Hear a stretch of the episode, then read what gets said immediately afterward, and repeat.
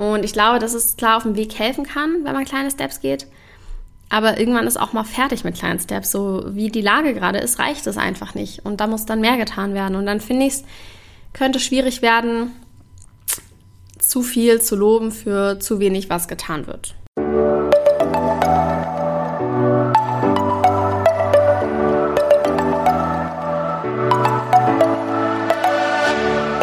Moin und herzlich willkommen zu einer neuen Folge des Eat Pussy Not Animals Podcast, der Podcast, der dir den Einstieg in die vegane Ernährung erleichtern soll.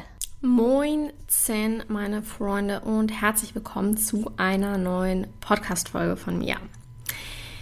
Mm, ich habe ein bisschen im Internet rumgestöbert neulich und bin da auf ein ganz cooles Video gestoßen.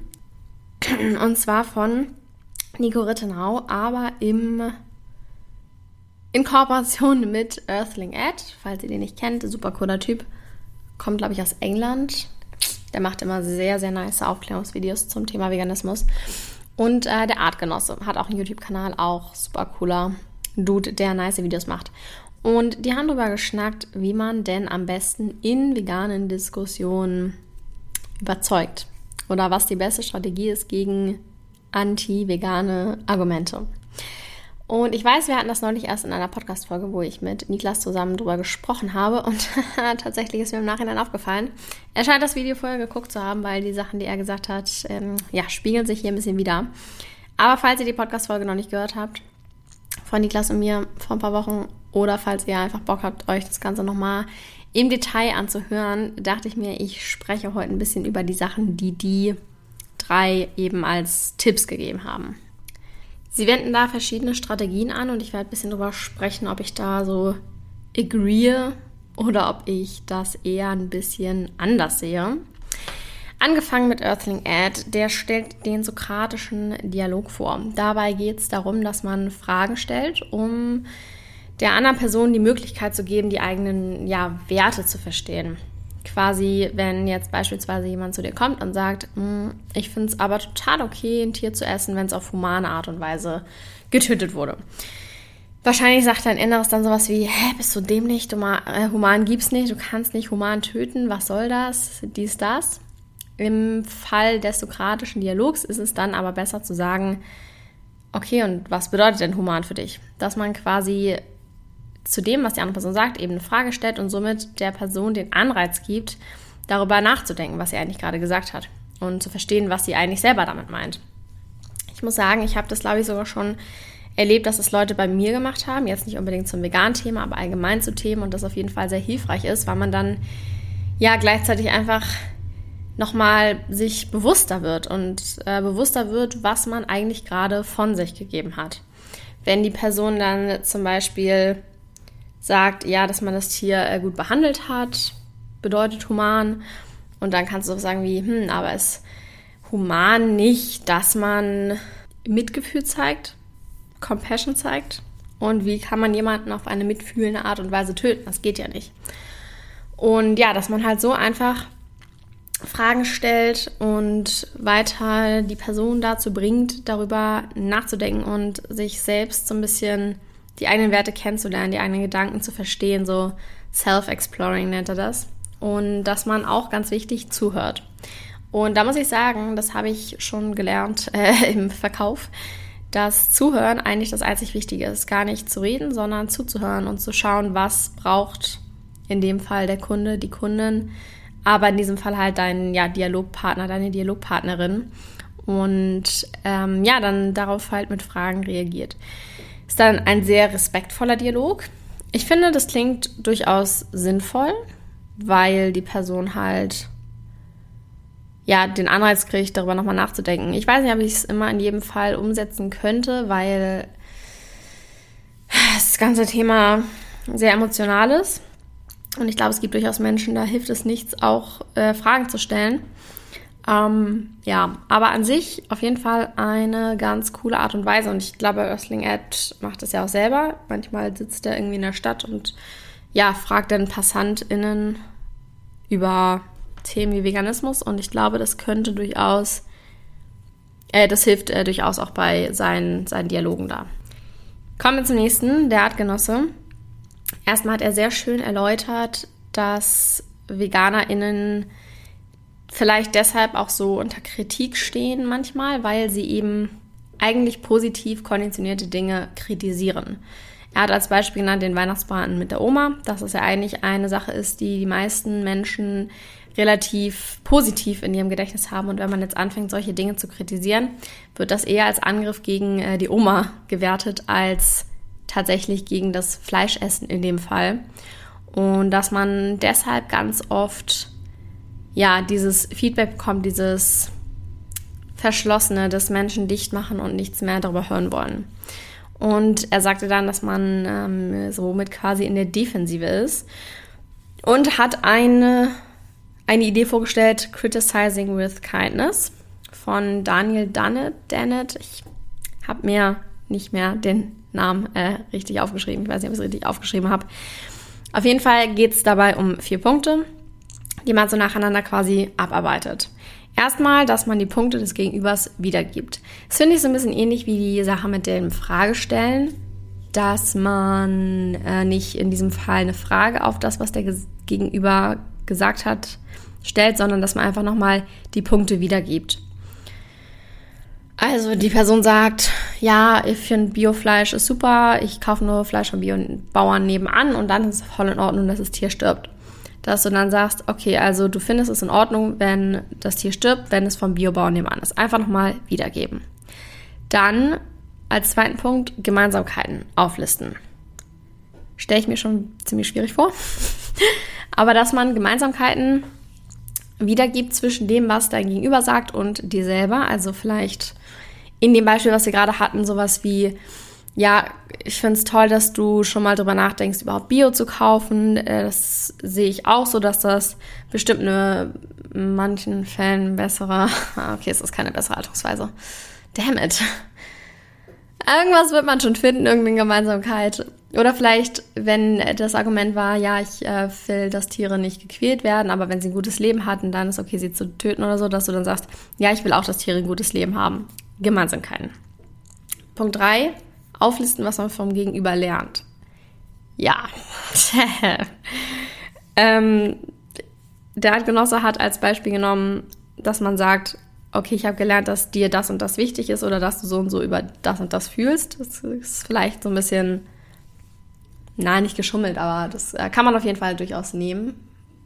Vielleicht finde ich auch ziemlich schwierig.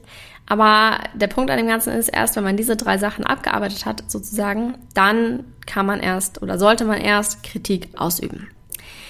Ich finde es einen interessanten Ansatz, habe das vorher noch nicht gehört, aber ich finde es ziemlich schwer für mich persönlich, das umzusetzen. Ihr habt ja gemerkt, mir ist jetzt auch nicht so direkt eine Gemeinsamkeit aufgefallen. Dann noch äh, sagen, was man vom Gegenüber gelernt hat.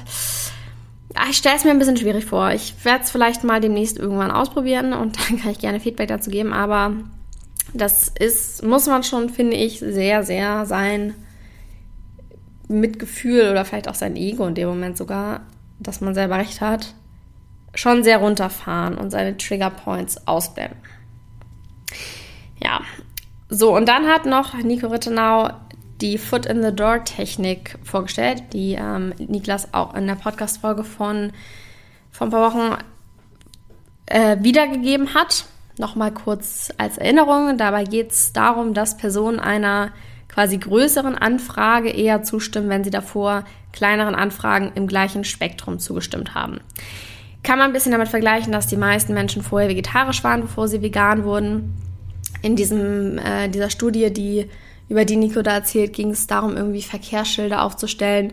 Und die Personen, die zuerst gefragt wurden, ob sie nur ein kleines Schild in ihr Auto tun, die haben eher zugestimmt, nachher ein großes Schild in den Garten zu stellen. Irgendwie sowas in die Richtung. Kann ich gerne in, der, in, in, in den Show Notes verlinken, falls ihr euch das anschauen wollt. Ich weiß gar nicht, ob ich es in der letzten Podcast-Folge verlinkt hatte. Can't remember. Muss ich mal nachschauen. Genau, und ähm, ja, das Fazit daraus ist, jeder Schritt Richtung mehr vegan sollten wir begrüßen und Leute quasi dafür loben und ja, diese, diese Philosophie von jeder Schritt zählt halt Leben. Ich stimme insofern zu, dass ich auch sagen würde, jeder Schritt zählt. Ich habe mal diese Infografik gelesen, wo gezeigt wurde, wie viel CO2 eingespart würde, wenn jede Person nur einmal weniger Fleisch die Woche essen würde. Also ein echt ja, verhältnismäßig kleiner Step, nur einmal das Fleisch die Woche weglassen. Und dafür ist schon eine sehr, sehr hohe Zahl an CO2 eingespart worden, also würde eingespart, eingespart werden das hat mich so ein bisschen auch zu diesem Punkt gebracht, dass es schon wichtig ist, kleine Steps zu loben und kleine Steps zu machen und ja, nicht zu viel von Menschen auf einmal zu verlangen. Allerdings sehe ich da auch ein bisschen den kritischen Punkt, dass man sich so darauf ausruhen könnte, dass Leute sind, ja, ich esse jetzt ja schon einmal Wurst die Woche weniger, jetzt brauche ich nichts anderes mehr machen. Das reicht halt nicht. Nur weil ein Schritt besser ist, als den Schritt nicht zu tun, heißt es nicht, dass es dann gleich super gut ist. Wisst ihr, was ich meine? Und ich glaube, dass es klar auf dem Weg helfen kann, wenn man kleine Steps geht. Aber irgendwann ist auch mal fertig mit kleinen Steps. So wie die Lage gerade ist, reicht es einfach nicht. Und da muss dann mehr getan werden. Und dann finde ich es, könnte schwierig werden, zu viel zu loben für zu wenig, was getan wird. Falls ihr wisst, was ich meine.